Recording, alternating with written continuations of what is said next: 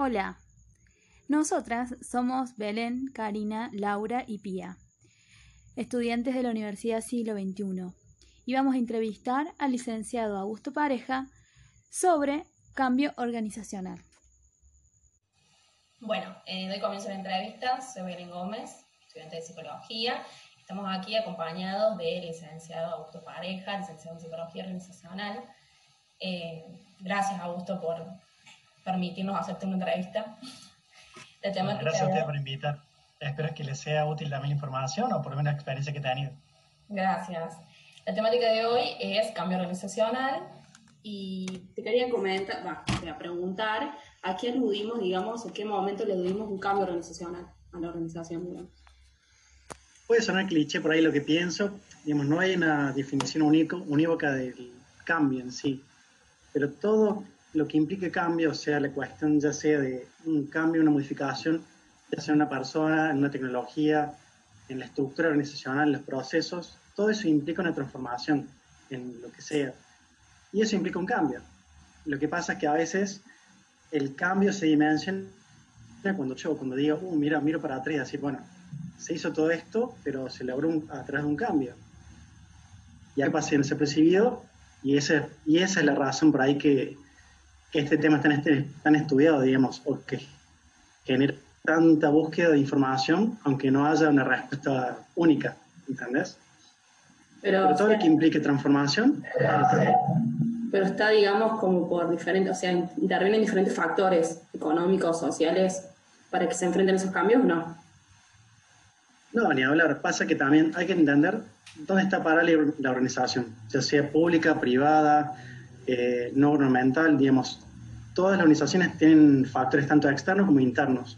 Interno me refiero a tanto quizás procesos eh, que generan un cambio, puede ser también personas que generan ese cambio, eh, también los procesos, como así también cuestiones más externas, cuestiones macroeconómicas que influyen obviamente en decisiones, no sé, de rotación de personal, quizás de, de, gente. Bueno, justamente ahora estamos viviendo una crisis económica en Argentina. Bueno, todo esto influye también en las decisiones gerenciales, eh, de dirección. Y todo esto implica que sea un factor completo, ¿no? O sea, no, no, necesariamente puede ser un factor o externo o interno, puede ser que los dos confluyen en algo que sea un cambio. Genial. ¿Y alguna vez te tocó ser agente de cambio, digamos, de ese cambio? Es muy variable, digamos, en mi experiencia te puedo contar algo de lo que fue, digamos, una, una implementación de normas ISO, ISO 9001, que son de procesos. Eh, no sé si me tocó ser un agente de cambio como tal, porque en la organización de esto yo trabajo en Administración Pública Provincial, que es público, y por ahí las leyes o la forma que se rige allí es diferente quizá una, un ambiente más de, de entorno privado. Entonces quizás agente de cambio propiamente dicho es el jefe generalmente, pero puede ser que dentro de la organización se seleccione gente que quizás es más dispuesta al cambio, ese más soslayarse quizás algo nuevo, y ese rol quizá me tocó a mí. Entonces, que plantearlo como un agente cambio, sino como una persona que le tocó un rol más bien como de acompañante o de, podría ser de facilitador, ¿no? Como un capacitador o facilitador. Que también algunos eh, autores hablan de agente de cambio como un de ciertos procesos o de comunicación, de información y demás. Eh, entonces, bueno, me tocó hacer como el estado inicial, bueno, de visualizar, bueno, qué se va a hacer, qué es lo que se propone, qué es lo que necesita, cuestiones relacionadas a las normas ISO que no tenía mucha idea, bueno, me capacité en esa, en esa cuestión.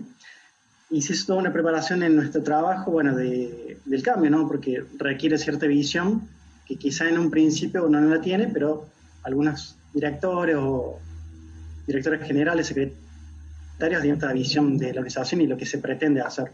Entonces, a través de, esa visión, nosotros intentamos hacer cierto cambio, que era la implementación de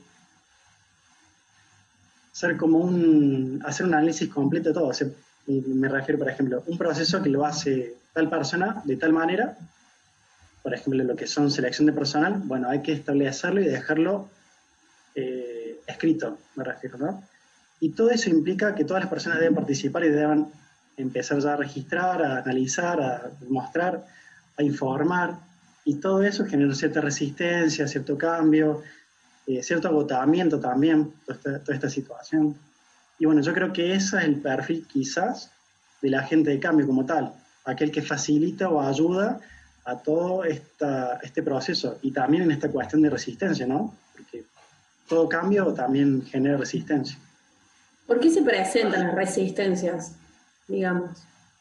Y mira, hay una cuestión de las personas y de los procesos que cuando uno está en cierta etapa, por ejemplo, no sé, uno está haciendo el trabajo como sabe hacerlo, está como cierto equilibrio, ¿no? O sea, uno lo hace de tal manera, está cómodo, está con confianza, y obviamente no quiere cambiarlo. Lo que pasa es que si uno no lo cambia, también implica que uno no evoluciona o no genera, no transforma.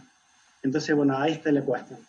Y ahí es cuando se produce la resistencia. O uno le dicen, o uno pretende, o uno genera, también puede ser, cambiar algo que ya lo se va a hacer por otra cuestión. Bueno, ahí siempre genera una cierta resistencia o cierto agotamiento también a este cambio. Puede ser por factores externos, puede ser por factores internos. Interno en el sentido, hay ciertas personas más, eh, quizás más capaces de soportar el cambio, o más dispuestas también a hacerlo. Obviamente que todas las personas hasta cierto punto se van a cansar, pero hay personas más competentes hacia el cambio que otras. Y también por factores más externos, quizás a la persona. La forma en que se comunican los cambios, la forma en que se informa, eh, toda esta cuestión de feedback o retroalimentación también, todo esto influye también en la forma en que uno resiste ese cambio. Bien, bien, bien. ¿Qué estrategias? Bueno, eso, ¿qué estrategias implementan? O sea, es variado, digamos, depende de... El, ¿Vos decís respecto al cambio o respecto a la resistencia al cambio? Sí, a la resistencia puede ser, así hilamos con lo que venimos hablando. Y es muy variado en Sí, es que no hay, por eso te digo, digamos, en principio en esta cuestión de los cambios o de la transformación organizacional, no hay, digamos, un paper que te diga cómo debes hacerlo. Es muy variable de acuerdo a la organización. Es, como el arte, digamos. Claro. En realidad, uno aprende a medida que lo va haciendo quizás también. Y la experiencia te da cierto, cierta cintura tener por ahí, no sé, eh, tolerancia a que a veces no sale el cambio, a veces se vuelve al estado inicial y dificultosamente no puede generar el cambio. Y pasa también, es muy, muy normal que pase. Y también es normal que pase que, bueno, se logran muchos cambios, se, esta resistencia se corta, digamos, hacia un estado nuevo, evolucionado, y a veces se vuelve hacia atrás, si uno no le da como para decir, no, no se apuntala ese, ese cambio, no se le da reforzamientos, no se le da beneficios quizá a las personas que lo generan el cambio, bueno, hay que, hay que darlo como una estrategia integral, ¿no? Eso. Eh, la pregunta, bueno, me había dicho del tema de la resistencia al cambio, ¿qué estrategias me, comentabas? Quizás, hay, depende de la organización, pero lo principal es que aquellos que tengan el rol de agente de cambio, sean lidera, o tengan un liderazgo a las personas, tenga la capacidad por ahí de tolerar estas cuestiones de las personas de la resistencia, ¿no? De que no todas las personas se van a levantar bien todas las mañanas, no todas las personas quizás eh, tengan la tolerancia de decir, bueno, vamos por donde Augusto diga porque él es el que, el que tenga la batuta acá, o es el que tenga, como algunos autores mencionan, el liderazgo carismático o liderazgo transformacional. Bueno, no, no siempre se da como el libro lo dice. Las personas no todas tienen la misma capacidad de ver las cuestiones también de cambio. Entonces, la estrategia, por lo que se menciona en, lo teórico o quizás también en la práctica, es informar, y esto requiere que se le dé la información de lo que se quiera hacer a la persona, de lo que se va a hacer en la visión de futuro de la organización, de los cambios que va a haber, porque también hay un juego quizás sutil entre medio, de quizás roles de poder, ¿no? Uno asume quizás no como eh, formal, sino a veces como un líder informal con los compañeros. Y eso también implica otro cambio dentro de la forma de trabajo del, proceso de trabajo. Entonces, todas estas cuestiones requieren que sí, quieren que sean vistas, requieren que no se obvien, porque la resistencia, si uno le dice nada, bueno, Augusto se levantó mal hoy, se ve que no quiere cambiar. Bueno, a veces no es así. Simplemente hay que entenderlo. ¿Por qué se levantó así? Quizás alguna vez entendió o tiene otro entendimiento de la organización y eso hay que confrontarlo, decir, bueno, a ver qué es lo que piensa Augusto, preguntarle, informarle qué es lo que se quiere, eh, comunicar. Por ahí el pilar principal del cambio es la comunicación y es lo que falla generalmente en las organizaciones. No se comunica o dice, bueno, prefiero no decirlo porque si no yo sé que esto no lo va a tomar bien la gente. Y a veces eso justamente lo toma mal la gente porque no se dice, ¿no? Así que bueno, son por ahí cuestiones que obviamente de, de conocimiento general, de decir, bueno, comunicar, obviamente es verdad, es comunicar, pero a veces comunicar tiene toda una teoría, toda una complementación de instrumentos también, que no se cumplen a veces. Uno comunica todo de una, no se dosifica, eh, bueno, un montón de cosas que están involucradas también. Genial. ¿Cuáles son las fuerzas de cambio en la organización? Robbins habla un poco de eso. ¿Cómo, cómo? Le pregunté, perdón. O sea, Robbins menciona sobre las fuerzas de cambio en la organización. Sí. ¿Hay fuerza de cambio en la organización? O sea, a lo mejor vos podés visualizar algo, si alguna vez vivenciaste eso o no, o en alguna organización. Quizás, digamos, pasa que la fuerza de cambio puede ser quizás por el proceso mismo, Bien. Las personas, Ujú, o también puede ser por una cuestión externa, como una cuestión macroeconómica, como hablamos al principio. Claro. Entonces, la, la fuerza de cambio puede ser, por ejemplo, esta experiencia que te contaba de la implementación de normas ISO, una fuerza de cambio, ¿no? Uno requiere que adaptarse a una forma de trabajo que implica entender un ya certificado, normalizado nacionalmente, ¿entendés? O, por ejemplo, también puede ser que, como esta crisis económica, suceda que eh, no se pueda pagar cierta, no sé, licencia de un programa, que deban hacer las cosas, un programa me refiero a algo digital, se requieren que se hagan las cosas más manualmente y eso también implica un cambio que las personas deben aceptar, decir, uh, che, otra vez, ahora no, no tenemos este programa, ¿qué hacemos? Bueno, esta cuestión también implica, o es una fuerza de cambio que la gente no lo toma como propia, sino que es algo que, bueno, hay que adaptarse y cambiar. Genial, Augusto. ¿Algo por agregar?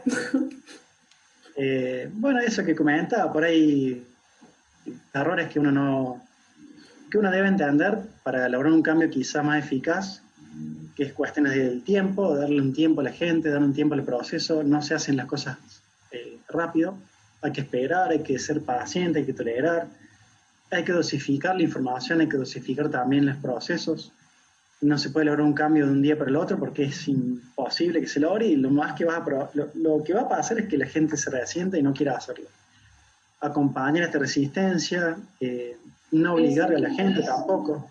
Pensando, por ejemplo, en, nuestro, en el marco de nuestro país económico, etcétera, ¿cuánto dura? O sea, tenemos como continuas crisis, me imagino, ¿y cu- cuánto dura ese cambio organizacional? ¿Puede en algún momento estabilizarse o algo o no?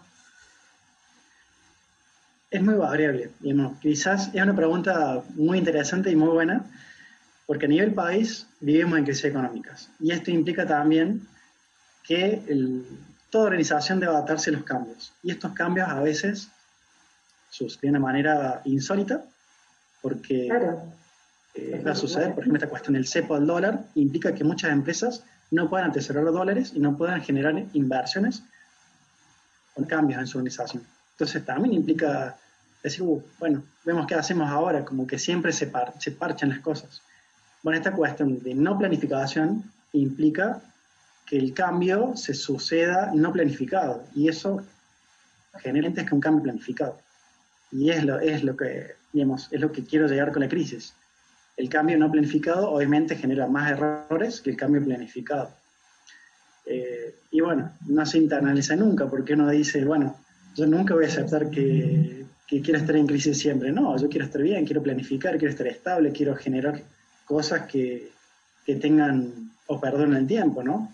Bueno, eso creo que es lo que, pro- lo que promueve la crisis argentina en general. Genial. Buena voz. Me Bueno, encantó. eh, Buenísimo. Gracias, Arriba. Muy completo. Vale. Gracias. de, por- Dale. de, de parte de todo el grupo, que no, no pudieron estar acá, pero bueno, muchas gracias. Vale, gracias a ustedes.